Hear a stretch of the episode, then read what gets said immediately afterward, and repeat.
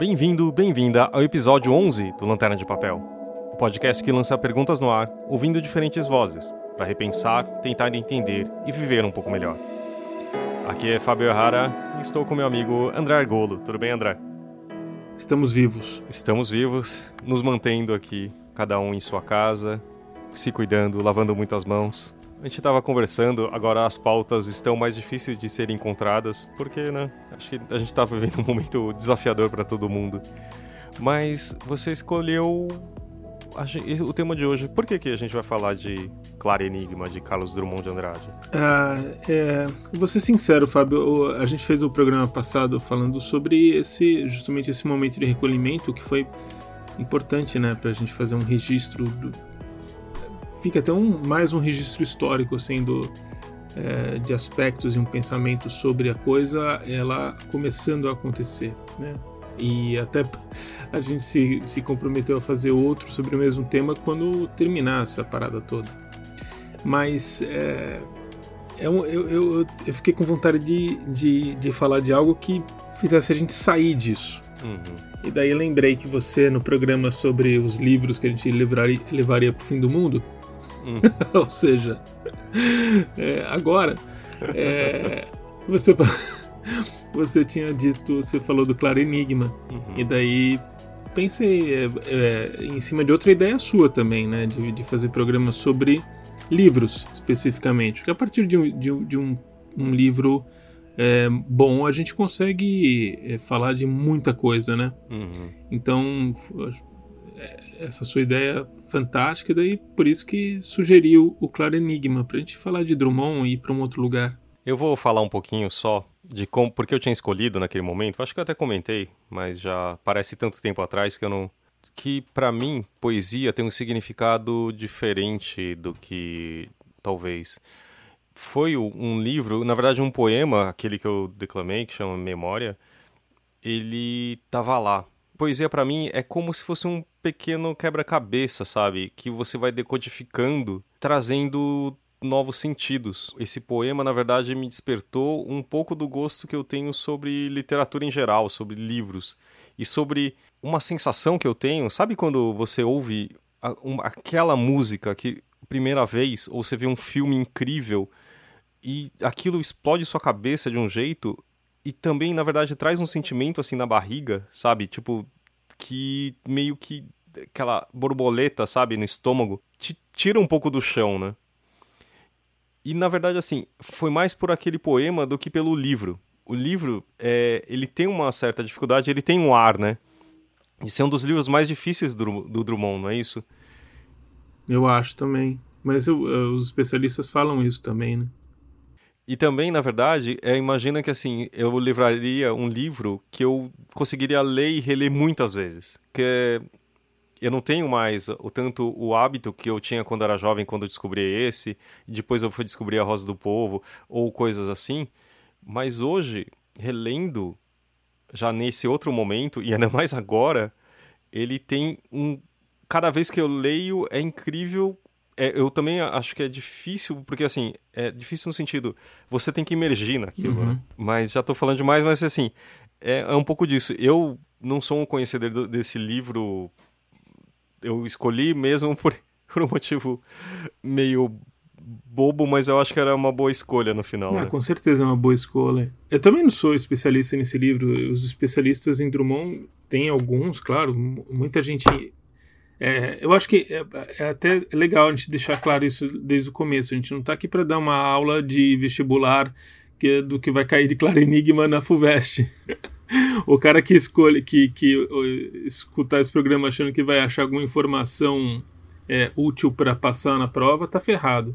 É, talvez a, a única a única coisa útil é isso, assim, é, é, é essa dica que eu vou dar agora, assim, é, se, se você quer conhecer mesmo o livro, vai buscar os especialistas, né?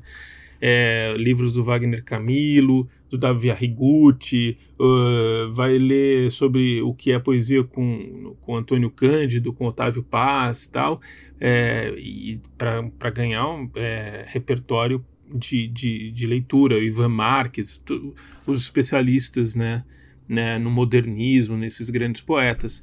E, e tem muitos outros. Eu estou esquecendo vários nomes maravilhosos aqui, mas tem esses, né? E, e, a gente aqui vai, vai fazer uma leitura mais próxima do que é a leitura possível para todo mundo, né?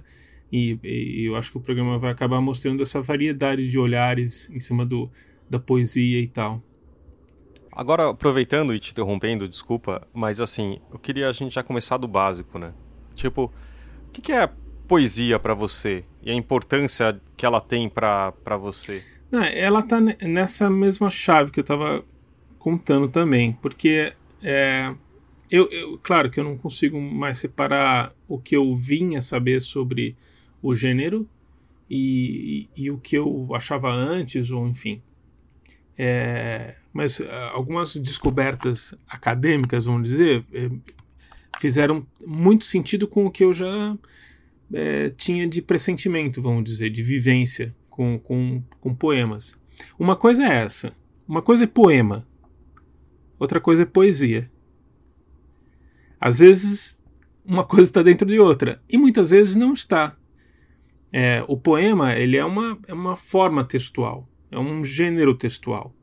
É, às vezes como a prosa. É claro que existem intersecções, por exemplo, a prosa, a, a prosa poética ou a poesia em prosa, que o, Baudelaire, no final do século XIX, é, é, meio que inaugurou isso, né? E tem especialistas, por exemplo, o professor Fernando Paixão do IEB, na USP. Ele é um grande especialista em é, poesia em prosa. É, quem quiser saber mais sobre isso, tem livros dele sobre isso. É, mas enfim, é, às vezes é, a gente está numa chave que é, que é, que é menos é, fácil de convencer alguém ou de, de conversar até sobre, sobre definições, porque é tudo meio. é mais parecido com a vida mesmo, assim, com assuntos misturados, né? com definições enevoadas. Então, pô, você vai falar, ah, a poesia é assim. Não tem isso. Tem o, poema, que às vezes é aquele texto de pé, né?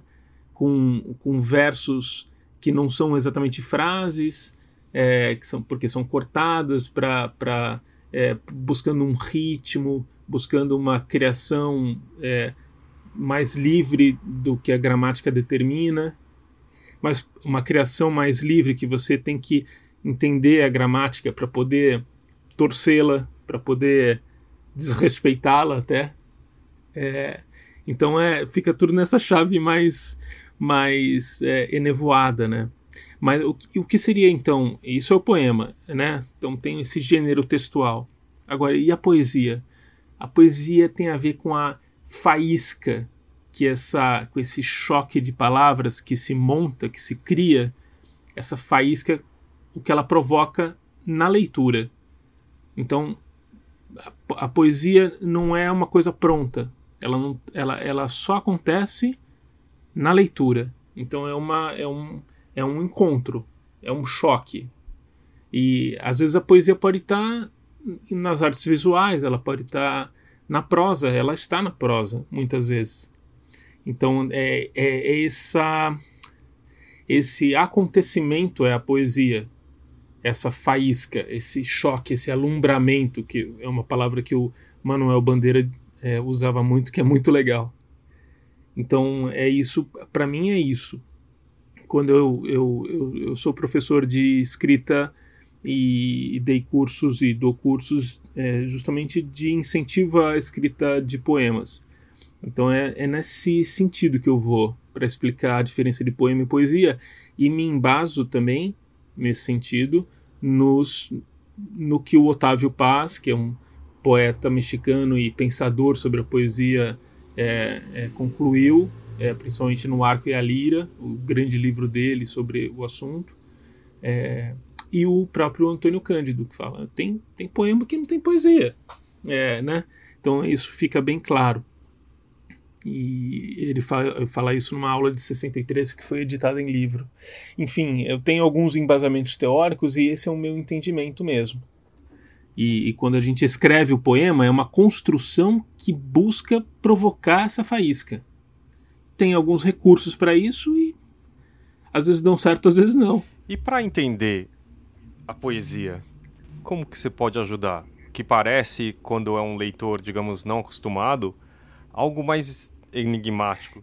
Eu, eu, eu acho que tem que ter esse entendimento é, perto, é, que, é, que é o que você falou.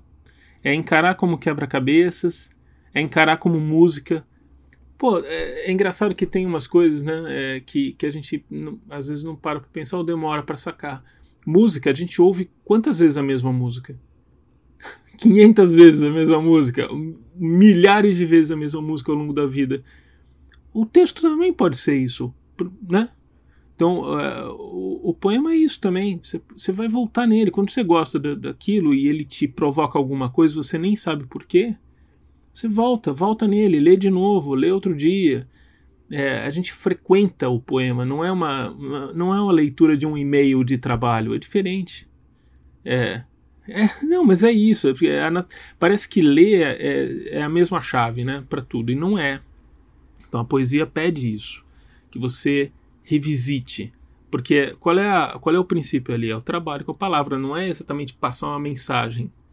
Não tem a ver com dar um recado, com dar um ensinamento de vida, não, não é isso. É um, é, uma, é um trabalho estético, é um trabalho que você é, que, que é feito para você despertar alguma coisa em você mesmo, é, entendimentos vários sobre, é, sobre o, a vida em redor, né? Então você tem que ter essa disposição. Então é, é se a, quando fica nessa chave comum de ler e entender, aí pronto, perdi. Não é isso. Essa é a chave errada. Não entrou no poema. Não entrou em poema nenhum. Você vai, você vai deixar de visitar salas maravilhosas e lugares incríveis porque é, não, não pegou essa chave é, mais apropriada, que é da paciência, da, do se deixar não entender. Ah, não entendi. Eu gostei, mas não entendi. Tá tudo bem. Ninguém, ninguém, você não vai ficar com uma tarja de burro pela rua. Tá tudo certo. É isso mesmo. Então essa é, Não, não tem respostas corretas. A, a, a, única, a única coisa errada nisso tudo é achar que é um texto que vai te dar um recado e acabou. Você leu e, e, tá, e tá lido. Então isso é, é mais errado, é mais. Porque não é verdadeiro, não tem a ver com a, com a natureza do, da coisa, dessa experiência. E por que, que essa é uma experiência muito forte? É justamente por causa disso, porque é, tem um tem um, um uma, o poema eh, provoca algo é, quando ele tem esse elemento que a gente chama de poesia essa essa faísca esse esse perder o fôlego em alguma situação ali que esse alumbramento que, que acontece e acontece mesmo quando a gente já leu e já teve, lê de novo e acontece de novo, às vezes acontece de maneiras diferentes. É, isso, isso, de uma forma prática, provoca uma certa expansão dos nossos horizontes. Você enxerga que há outras camadas de significação nas coisas. É, de uma, é, essa, eu diria que é uma das utilidades da poesia. É uma utilidade é uma palavra que o pessoal da poesia detesta, né? Fala, ah, poema não serve para nada, não é para servir, não tem que ser útil, não é uma ferramenta. Verdade. Mas, mas não é inútil. não é não, não é que não serve para nada. Serve sim, é, expande, expande nossa tem o potencial, é isso. Não é que é expande. Eu... Tem o potencial de expandir os nossos horizontes, o jeito que a gente vê tudo. E acho que entrando um pouco no livro, eu acho que é um pouco da, da caminhada do Drummond nesse livro, né? Que acho que ele nasceu em 1902, não é, André, que você falou? Dizer, isso. E esse, isso. acho que, se eu não me engano, é o sétimo livro dele, né? Já como um, um poeta. Eu não sei, se, eu não sei o número, assim, mas é, é, é quer dizer... É, é, o livro de 51. Ele começou a publicar em 1930 uhum. o Alguma Poesia.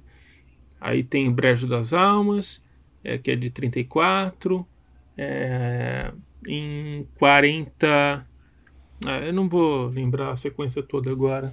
Devia ter em algum lugar aqui, mas enfim, tem é, Sentimento do Mundo em 1940, é, tem A Rosa do Povo em 45, aí tem José, daquele poema de Agora José, uhum.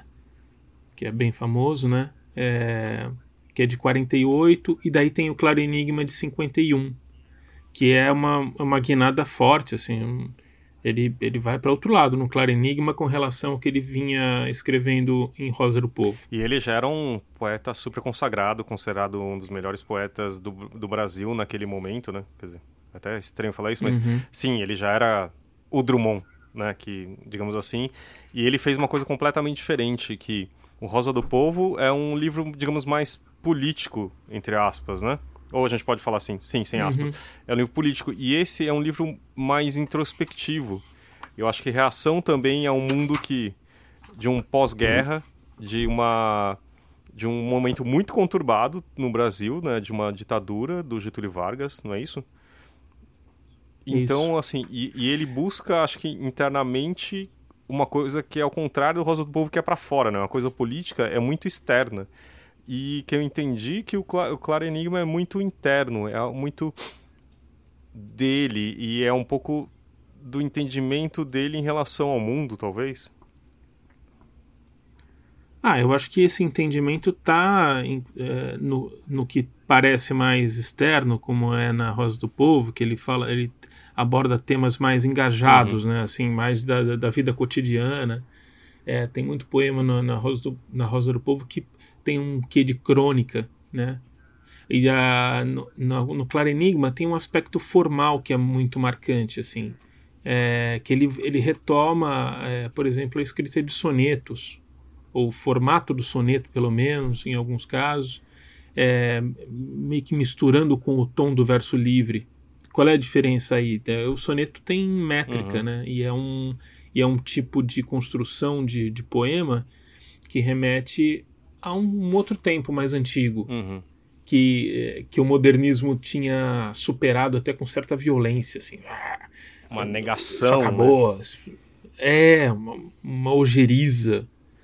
Aí, aí ele retoma, 20 anos, né, 30 anos depois do, do, do movimento de, de 22, ele, ele, ele vem com, com um soneto. Mas não é bem assim, já tem uma, já está contaminado por outro olhar e tal.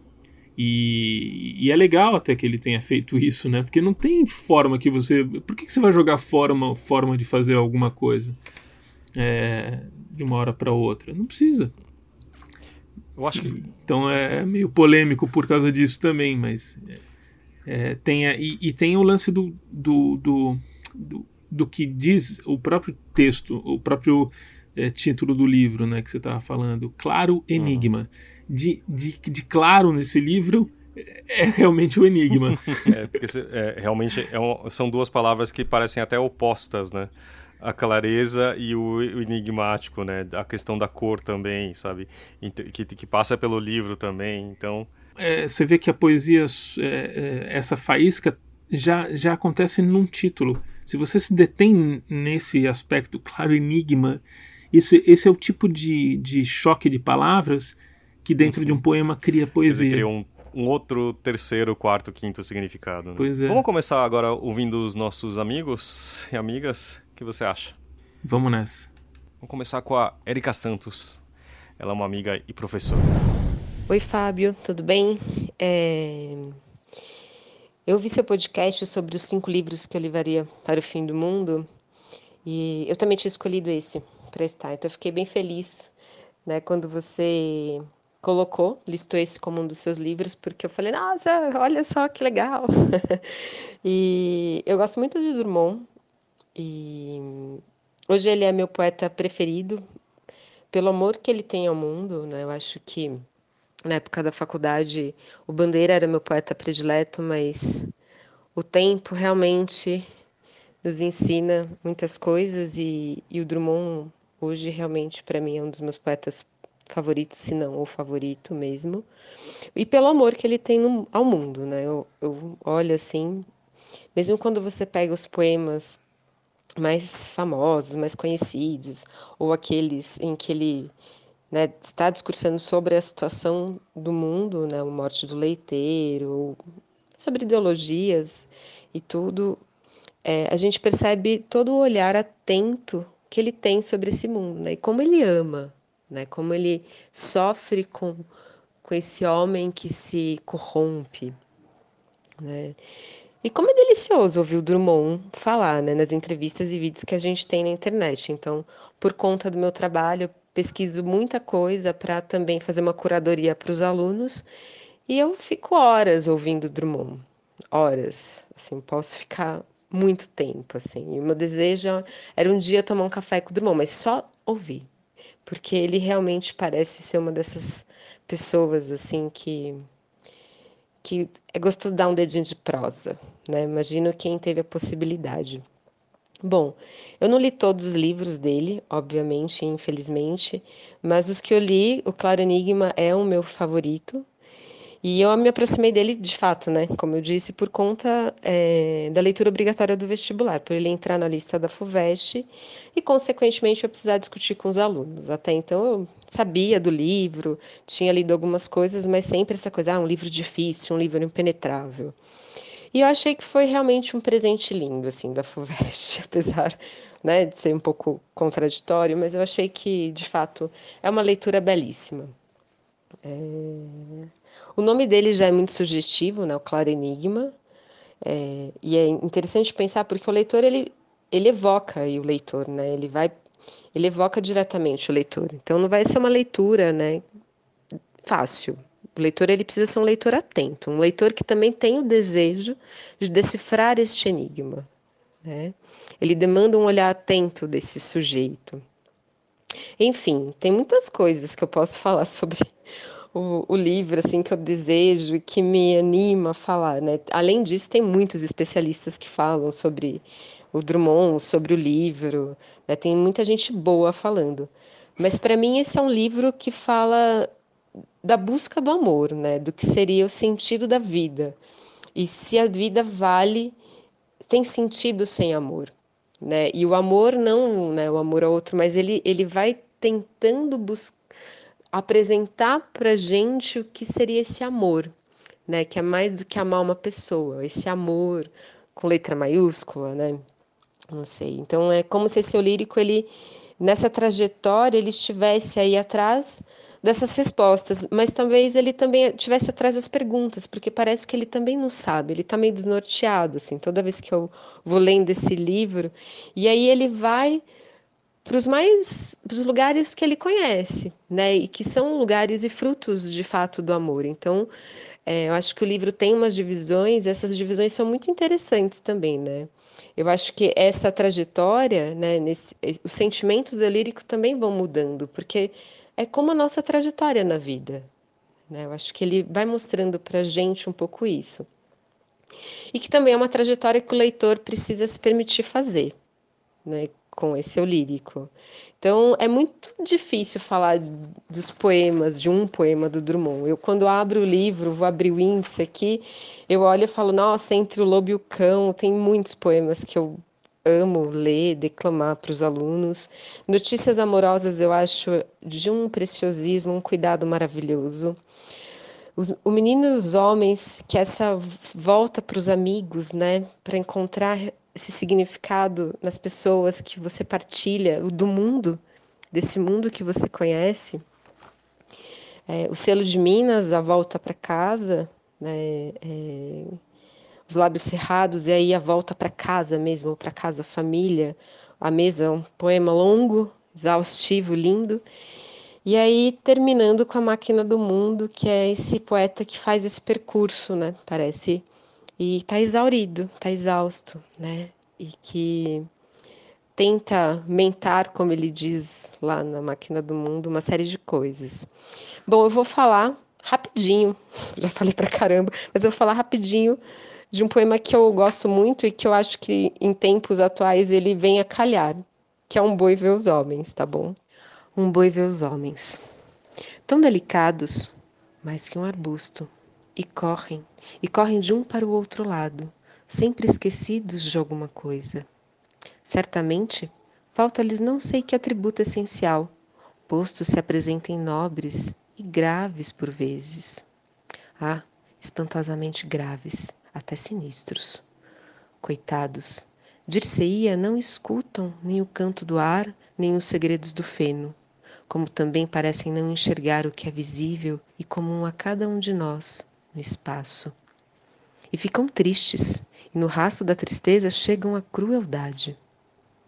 Toda a expressão deles mora nos olhos e perde-se a um simples baixar de cílios, a uma sombra. Nada nos pelos, nos extremos de inconcebível fragilidade. E como neles há pouca montanha, e que secura e que reentrâncias e que impossibilidade de se organizarem em formas calmas, permanentes e necessárias. Tem talvez certa graça melancólica. Um minuto. E com isso se fazem perdoar a agitação incômoda e o translúcido vazio interior que os torna tão pobres e carecidos de emitir sons absurdos e agônicos. Desejo, amor, ciúme. Que sabemos nós? Sons que se despedaçam e tombam no campo, como pedras aflitas, e queimam a erva e a água, e difícil, depois disto, é ruminarmos nossa verdade.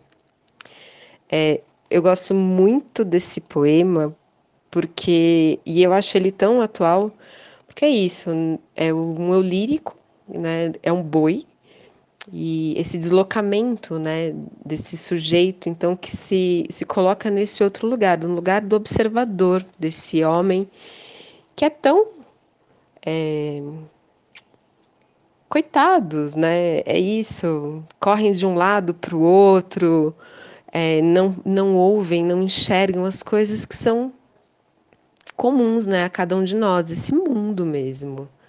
E eu acho que é, é isso, esse boi que está lá no pasto ruminando a sua verdade, que a vida, a vida não tem sentido, a vida é besta, sei lá, pensando no Drummond um pouco, a vida é besta, mas é desse sujeito que está correndo por quê, né?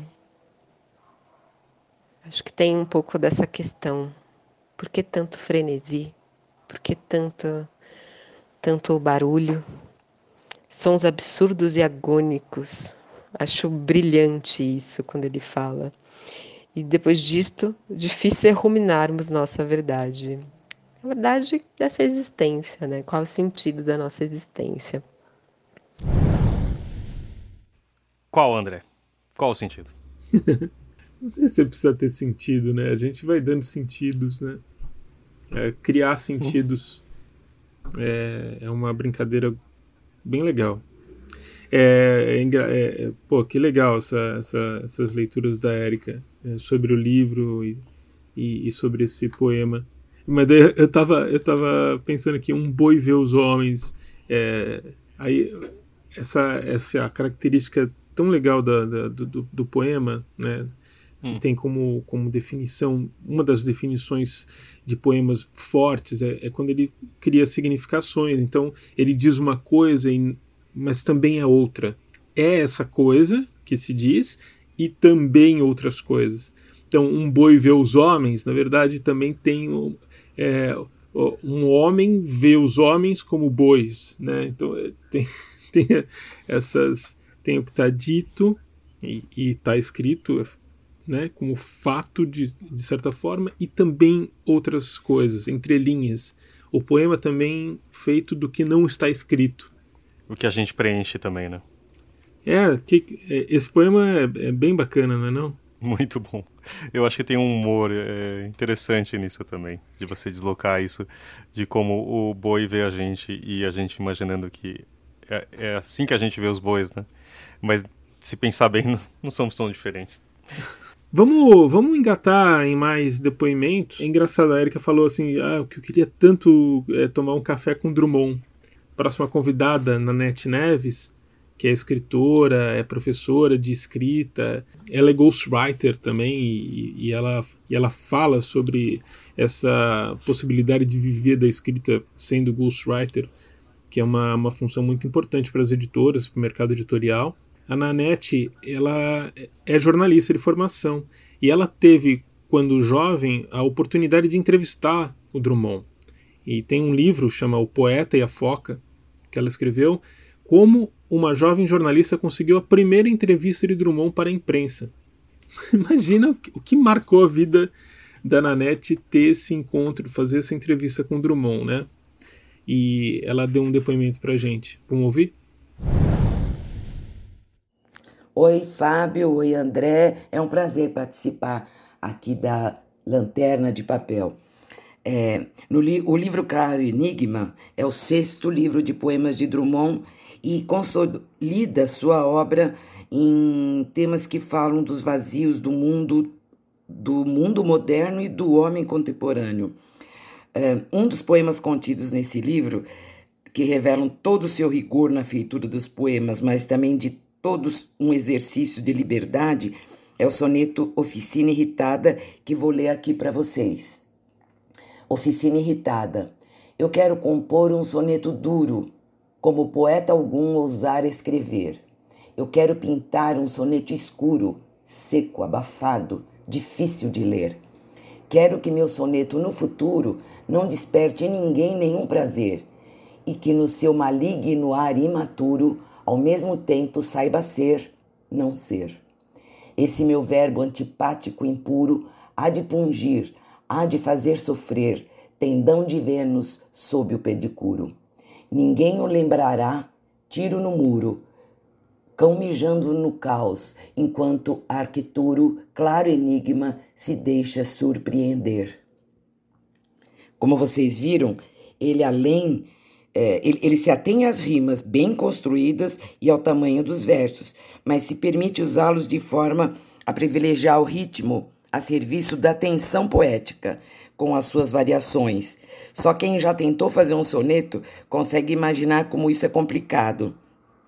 Nesse poema, como a gente viu, as rimas duro, escrever, escuro, ler, são binárias, o que, o que geralmente geraria uma sonoridade previsível, mas só um mestre como Drummond consegue alternar os versos intermediários, alternando o andamento com clara intenção de provocar o leitor. O leitor está pensando que vai numa, de um jeito e de repente muda. E ainda ele faz uma alusão a Shakespeare no verso eh, ao mesmo tempo, saiba ser, não ser. Em uma época como agora, né, gente, em que vivemos tempos tão distópicos de isolamento social, a imagem do cão mijando no caos é a consciência desconhecendo qualquer ordem, ou seja, Drummond sendo profético, já em 1950, nos anos 50. Um abraço para todos, tchau. E aí, Fábio? eu me antecipei você, eu sabia que você ia falar. E aí, André? Nossa, é realmente. A gente tenta fugir de, de alguns assuntos, mas é a escolha não foi tão, uh, digamos, é, descolada da realidade, né? Algo assim para a gente fugir também. Essa leitura agora, nesse momento, realmente é, é, bem, é bem complicada, digamos assim. É ótimo, é, se encontra conforto, mas ao mesmo tempo te, te dá muita interrogação, né? Te coloca outras questões, né?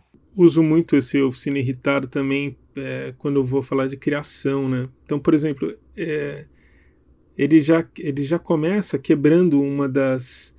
É, uma do, um dos preconceitos, uma das, um dos conceitos é, é, né, estabelecidos como verdade sobre, sobre poema e poesia, que é, é de ser um texto bonitinho, um olhar bonitinho para o mundo, assim, uma, né, no, no senso comum, poesia é algo que é bonita, né? E o poeta é um viajandão que, que fica olhando para o céu e vendo florzinha e passarinho. E não tem nada menos preciso do que isso, não tem nada a ver com isso. Geralmente, quando a poesia vem assim, só muito bonitinha, é um, não tem nada de poesia. É, então, o Oficina Irritada é engraçado que é um soneto, então ele começa: Eu quero compor um soneto duro. Não tem nada de bonitinho aqui, companheiro. Eu já vou. E é um soneto, né? Num, num, um, um livro de ele 51. Já, já conta é, o que, que ele vai fazer exato, e como, né? É tão interessante isso. Como poeta, eu quero compor como poeta algum ousar escrever. Claro, é, isso é uma isso é uma disposição do, de quem entra no enfrenta o papel para fazer o poema. Eu quero eu não quero fazer uma coisa qualquer a mais. É, eu quero fazer a cada poema é o fazer a, o poema, né? Que, que que dê conta de tudo. Claro que a gente não consegue, mas é, é a disposição, tá, tá colocada aqui. Ele vai montando esse, esse, esse soneto ao mesmo tempo em que usando uma forma é, tradicional, quebrando é, é, esses preconceitos, esse senso comum, né, do, sobre a poesia e o poema e o poeta. É engraçado que parece que para mim ele quebra a quarta parede, sabe? Como um, um, um ator olhando para a câmera, ele já avisa o final no, no primeiro, na primeira estrofe, sabe? Ele vai ser duro, vai ser difícil, você não vai conseguir ler muito fácil, vai ser escuro, vai te incomodar. E ele desenvolve isso a partir do final, entendeu? É. Imagina, sei lá, em, em, um poema, que essa imagem que a gente tem de, do poema ser algo romântico e amoroso e de conquista e juvenil num, ca, num caderno pautado da sua adolescência e ele fala assim, cão mijado no caos, assim, mijando no caos, sabe? É uma, uma imagem nada ao contrário disso, né? Então, é, eu acho que ele, ele todo momento ele cria, quebra com a sua expectativa também, né? É. Ô, Fábio, você escreve? Você escreve? Hum, não, é, eu já eu escrevia. Eu, fa, eu, eu fui esse cara que escrevia esses poemas uh, durante um tempo. Há muito, muito tempo atrás, eu tive um blog poético nossa, ainda bem que isso acabou, né? Eu não tenho ah, nenhum é? backup, graças a Deus, disso. ainda bem, mas era. É, no, no, no, não. Eu, o que o máximo que eu faço é aqui, a gente conversando, fazendo podcast, mas.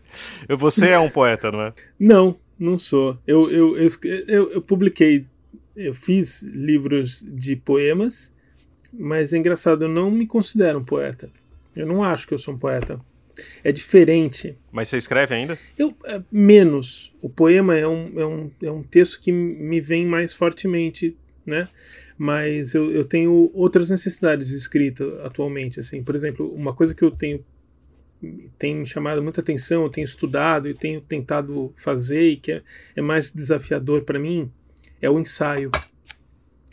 E, mas tem, tem, tem semelhanças, inclusive, do ensaio com o poema. É engraçado, tem, intersecções, assim, sabe? Tem, tem muita semelhança em, é, do princípio de escrita da crônica e do poema, muitas vezes. É, o Afonso Romano de Santana, por exemplo, quando ele fala de Que País é Este, que é um poema de 1980 super famoso dele, é, ele trata como um ensaio poético. O que, que é o ensaio? O ensaio é, um, é, um, é um, uma visão assim meio diletante, meio é, uma busca por cercar algum, algum assunto. Então você vai elaborando pensamentos, vai compondo linhas de raciocínio e no, numa, num esqueleto que fica meio à mostra, sabe? No texto. Ele não, ele não quer exatamente concluir nada. O ensaio vai abordar, vai se aproximar, vai rondar, vai olhar por baixo, por cima, de frente, por dentro, algum assunto. E e, e, esse tipo de texto tem me atraído mais agora. Mas a, o poema sempre volta de, de alguma forma. Inclusive quando vou escrever prosa, o poema contamina. É, acho, acho que a leitura de poemas, e muitos professores defendem isso, é essencial para quem escreve prosa. Porque te ensina, te, te, te induz a, a condensação é, e, e, a prosa e na prosa também é muito bem-vindo quando você consegue é, ter uma frase ali no meio que condense alguma coisa, que leve para outro lugar, que, que desperte um, uma outra significação. Então, o que, que faz isso? É o escrever poemas e o ler poemas te, te melhora a prosa também. Muito bom. Acho que está na hora de a gente ouvir mais um convidado nosso, André. Sim, vamos ouvir o Alessandro Padim, porque ele também tem algo a dizer sobre Oficina Irritada. É, eu, eu, eu tinha. Eu, eu, eu, separei, né, antes, quando a gente combinou sobre esse programa, eu separei quatro poemas que eu, que eu tinha anotado desse livro, que tinha chamado mais atenção. Então eu apresentei para o Padim e para a Nanete esses quatro poemas, né, que é Dissolução, Oficina Irritada, Cantiga de Enganar e A Máquina do Mundo. O, o Oficina Irritada também tem uma significação importante para o Alessandro, Alessandro Padim, que é poeta, escreve em soneto, é professor universitário, jornalista e agora ele fala. André, antes de qualquer coisa, eu queria agradecer o convite para falar um pouco da poesia do Drummond. Né? É, dos, dos, poemas que você sugeriu, dois me tocaram em aspectos que me são caros nos dias de hoje. Tá? É, o primeiro é a desconstrução do ego e o segundo é a musicalidade na poesia. É, são dois assuntos que podemos até considerar como tabus, né, até certo ponto, e que me provocam é, aquela angústia criativa que emerge é, no caos da nossa alma, tá? É, Indissolução tocou-me em especial trecho, é, e nem destaco minha pele da confluente escuridão. Um fim unânime concentra-se e pousa no ar, hesitando. Né? É, em tempos onde impera o mundo das aparências, né, desconstruir-se, dissolver-se é um ato de, de rebeldia, eu acho.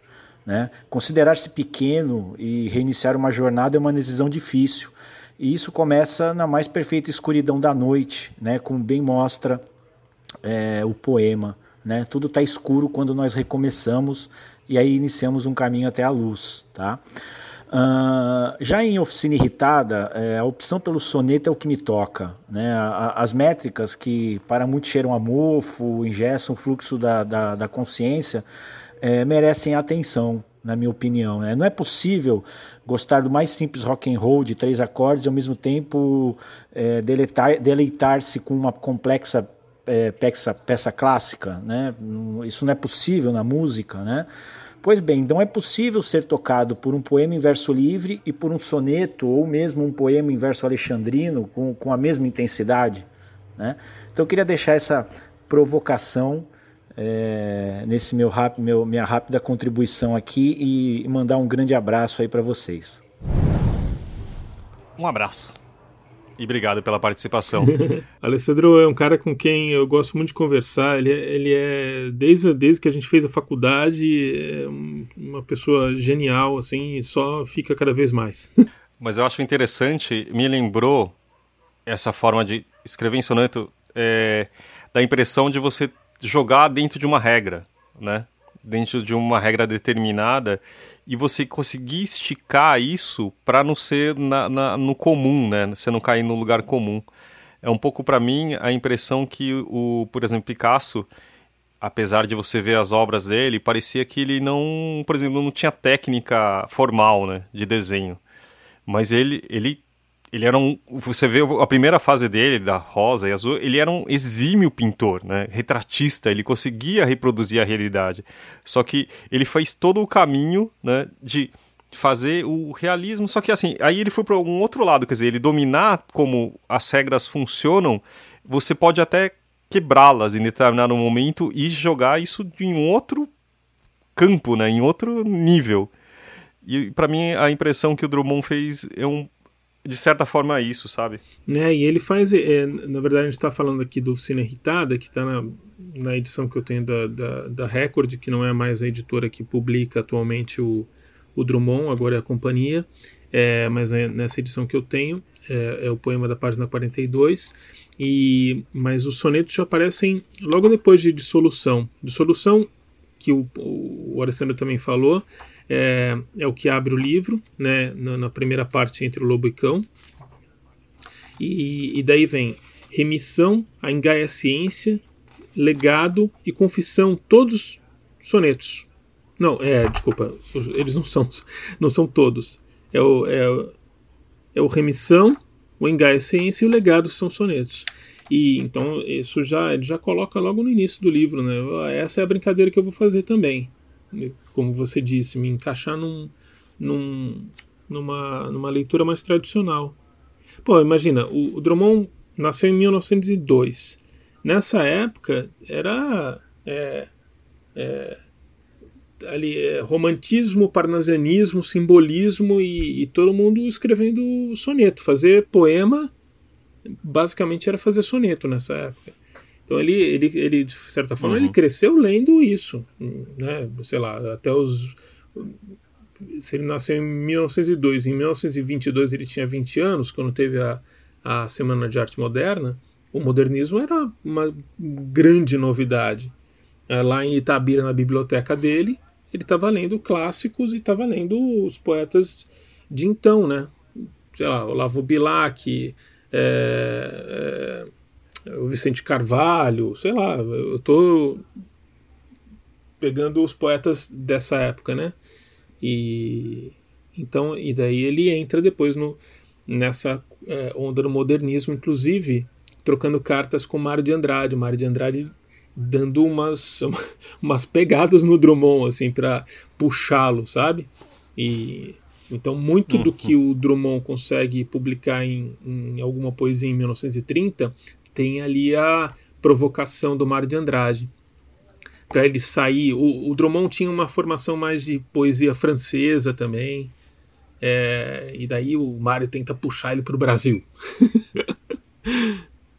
Mas foi de uma forma muito benéfica, né? O resultado poderia ter sido melhor. Sim, sim.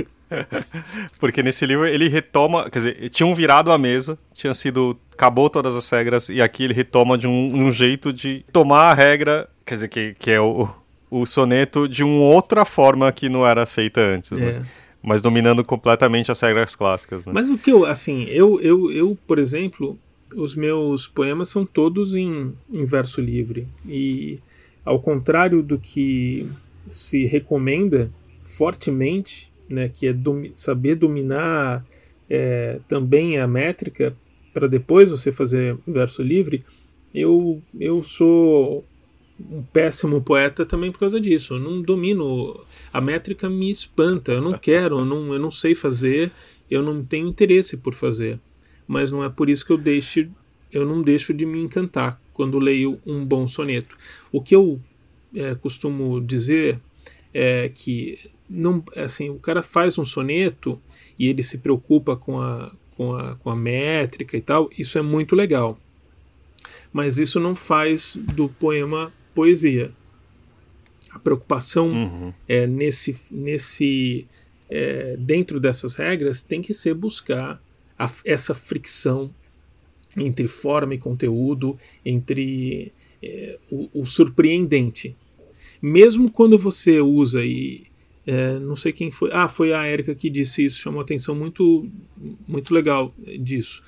Não, a Nanete, desculpa que é da, das terminações que, que fazem a rima, né? Então, eu quero compor um, um soneto duro, é, que rima com eu quero pintar um soneto escuro. Daí a, a segundo a segundo verso tem como poeta algum ousar escrever, que termina com ler no, no quarto no quarto verso. É, é, isso é, é o que se chama de rima pobre, mas o Bandeira já chamava atenção disso. Não interessa se a rima é pobre ou rica, o, o lance é surpreender, é causar surpresa, é causar uma. Bom, um, um, é um jeito de escrever que não é o jeito comum de qualquer pessoa, entendeu? Não é o falar do dia a dia. O poema é, tem que subverter o lugar comum, tem que tem que você tem que buscar em qualquer escrito seu, mas na poesia, sobretudo, é buscar o que é mais próprio, que, o que é que só você de um jeito só que só você pode contar com palavra de elevador, você consegue fazer um poema? Consegue. Mas ele tem que ter. Você tem que conseguir fazer desse, dessa conversa de elevador uma coisa que tenha outra significação. Então nada é proibido né, para se usar para se fazer um poema, mas o que tem que se buscar é um ineditismo de alguma forma. É um, um inaugurar um jeito de ver as coisas e o mundo. E isso, o Drummond é um, é um dos grandes professores, né?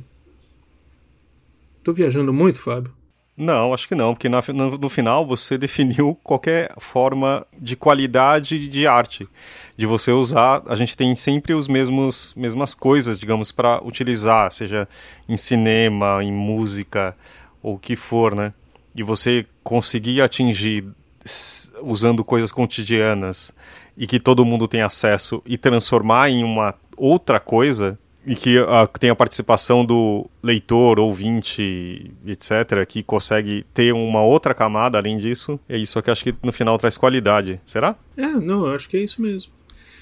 Vamos Desse ouvir mais livro, um. Vamos, vamos, claro. mas depois, depois que acabar, depois dessa outra participação, eu queria te perguntar, meu, qual é o, qual é o poema nesse livro? Eu queria que você recitasse ele, qual, qual você mais gosta, qual é o que te pega mais, que é o que você estava falando no começo do, do, do nosso papo, né? Só se tá eu receber um áudio um dia desses de algum poema seu, tá bom? Vamos ouvir agora o Arthur?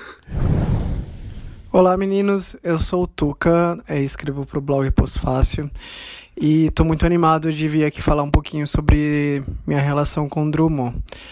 É, eu não sei nem por onde começar, se pela época em que eu imprimia um monte de poemas que eu ficava encontrando na internet, imprimia no, no trabalho do meu pai e depois grampeava numa pasta assim que tipo foi meio que uma, uma antologia poética que eu mesmo criei assim dos meus favoritos que eu encontrava pela internet. Ou se eu falo da, da minha emoção de minha primeira flip em 2012 foi justo a em que o Drummond era homenageado. E foi uma flip muito muito muito boa. É, tipo em todos os lugares homenagem ao Drummond e Voltei com uma camiseta que até hoje eu tenho, assim, da Companhia das Letras, que tinha começado a publicar. É... Eu tô aqui olhando os vídeos da, da Drica Moraes, é, lendo O Amor Bate na Horta, da Fernanda Torres, com o Necrológio dos Desiludidos do Amor. E, meu Deus, assim, tipo, quando eu entro nesse vórtex, porque é tipo um vórtex, é, eu não, não consigo pensar em outra coisa, assim. Tipo, elas falam de um jeito como eu sinto os poemas. Mas, assim, eu acho que no momento o, o poema que eu mais tenho pensado, assim, que tem a ver com os tempos e com o advento da terapia na minha vida, esse tipo de coisa, é, eu penso muito no resíduo. Ah, gosto muito daquele. daquele. Ah, eu vou ler ele todinho e tal. De tudo ficou um pouco. Do meu medo, do teu asco, dos gritos gagos, da rosa ficou um pouco. Ficou um pouco de luz captada no chapéu, nos olhos do rufião, de ternura ficou um pouco, muito pouco. Pouco ficou deste pó de que teu branco sapato se cobriu. Ficaram poucas roupas, poucos véus rotos, pouco, pouco, muito pouco. Mas de tudo ficou um pouco, da ponte bombardeada de duas folhas de grama, do maço vazio de cigarro ficou um pouco. Pois de tudo ficou um pouco. Fica um pouco de teu queixo no queixo de tua filha. Eu amo esse, essa estrofe aqui. De teu áspero silêncio, um pouco ficou. Um pouco nos muros zangados, nas folhas mudas que sobem. Ficou um pouco de tudo, no pires de porcelana, dragão partido, flor branca, ficou um pouco de ruga na vossa testa, retrato. Se de tudo fica um pouco, mas por que não ficaria um pouco de mim? No trem que leva ao norte, no barco, nos anúncios de jornal, um pouco de mim em Londres, um pouco de mim em Algures, na consoante, no poço. Um pouco fica oscilando na embocadura dos rios e os peixes não o evitam. Um pouco. Não está nos livros. De tudo fica um pouco. Não muito. De uma torneira pinga essa gota absurda, meio sal e meio álcool. Salta esta perna de rã, esse vidro de relógio, partido em mil esperanças. Este pescoço de cisne, este segredo infantil. De tudo ficou um pouco. De mim, de ti, de Abelardo. Cabelo na minha manga, de tudo ficou um pouco. Vento nas orelhas minhas, simplório arroto, gemido de víscera inconformada e minúsculos artefatos. Campânula ao véolo, cápsula de revólver, de aspirina, de tudo ficou um pouco. E de tudo ficou um pouco. Ó, oh, abre os vidros de loção e abafa o insuportável mau cheiro da memória. Mas de tudo terrível fica um pouco. E sob as ondas ritmadas, e sob as nuvens e os ventos, e sob as pontes e sob os túneis, e sob as labaredas, e sob o sarcasmo, e sob a gosma e sob o vômito, e sob o soluço, o cárcere e o esquecido, e sob os espetáculos, e sob a morte escarlate, e sob as bibliotecas, os asilos, as igrejas triunfantes, e sob tu mesmo, e sob teus pés já duros, e sob os gonzos da família e da classe, fica sempre um pouco de tudo. Às vezes um botão, às vezes um rato. Pô, é, eu, eu, eu me emociono muito, assim, tipo, e pensar na coisa da memória, e de como a gente tá distante de tudo, e, e de como a gente tem que se apegar ao pouco que fica dentro da gente eu não consigo. Ah, Drummond tá realmente aqui me acompanhando muito. É... E aí, por fim, eu acho que. Ah, eu gostei de ler o poema. É... Uma amiga minha, tipo, para esses tempos de quarentena, ela pediu é, uns livros emprestados. O marido dela é francês e eu emprestei para ela o único Drummond que eu tinha aqui impresso, o Declaração de Amor, que a Companhia das Letras fez para meio que ser um cartão de Dia dos Namorados e aí dei para ela levar para ele e ele conhecer um pouco da cultura brasileira porque acho que Drummond diz muito sobre nós assim. Eu acho que Drummond é um dos nossos maiores poetas mesmo e me emociona sempre. É isso. Mas antes eu queria só eh, falar uma coisa. Eu também tive uma vivência é, muito intensa nessa Flip de 2012, que foi a minha primeira Flip, é, que foi em homenagem ao, ao, Drummond. Foi a décima Flip, se não me engano, foi super festiva e, e, e um momento foi muito marcante, é, é absolutamente importante para mim, que foi na abertura dessa Flip é, o poeta e filósofo Antônio Cícero, é, acadêmico hoje em dia, né, ele, é, ele é membro da, da ABL, é, o Antônio Cícero fez uma. uma dissecou é, a Florianáusea, poema que está na Rosa do Povo.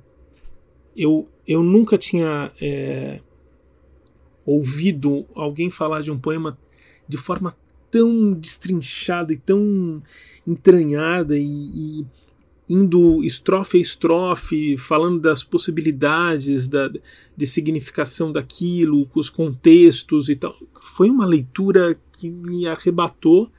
Eu saí, eu saí, eu não estava nem dentro do auditório. É, ouvi na, naquelas televisõezinhas que ficam fora, né, da, da, da, que ficavam fora da tenda. Saí dali, entrei na, na, na livraria, era a livraria da Vila, então, né, hoje, acho que atualmente vinha sendo a Travessa, entrei na livraria da Vila e comprei a Rosa do Povo e aquilo eh, passou a ser, eh, esse livro passou a ser é, absolutamente inaugural para mim. Então, é, quando, eu, quando eu escrevi o meu primeiro livro, que foi resultado da, da pós-graduação em formação de escritores que eu fiz no Vera Cruz, é, e que foi publicado depois, que chama Vento Noroeste, esse livro é completamente contaminado da Rosa do Povo, assim, pela Rosa do Povo. Claro que uma, uma contaminação distorcida e. É, né, não estou comparando, pelo amor de Deus. Mas é, ele é motivado muito pela Rosa do Povo. Então é essa flip foi adorei ouvir que ele também é, ficou impactado pela flip de 2012 porque foi para mim um dos grandes momentos da vida. É, para mim, uh, eu contei isso já também no episódio sobre os livros, da, os cinco livros né, do fim do mundo, que eh, eu trabalhei, eu estava na companhia nesse momento, e eu trabalhei muito para essa nova coleção, né, para essa reedição da companhia.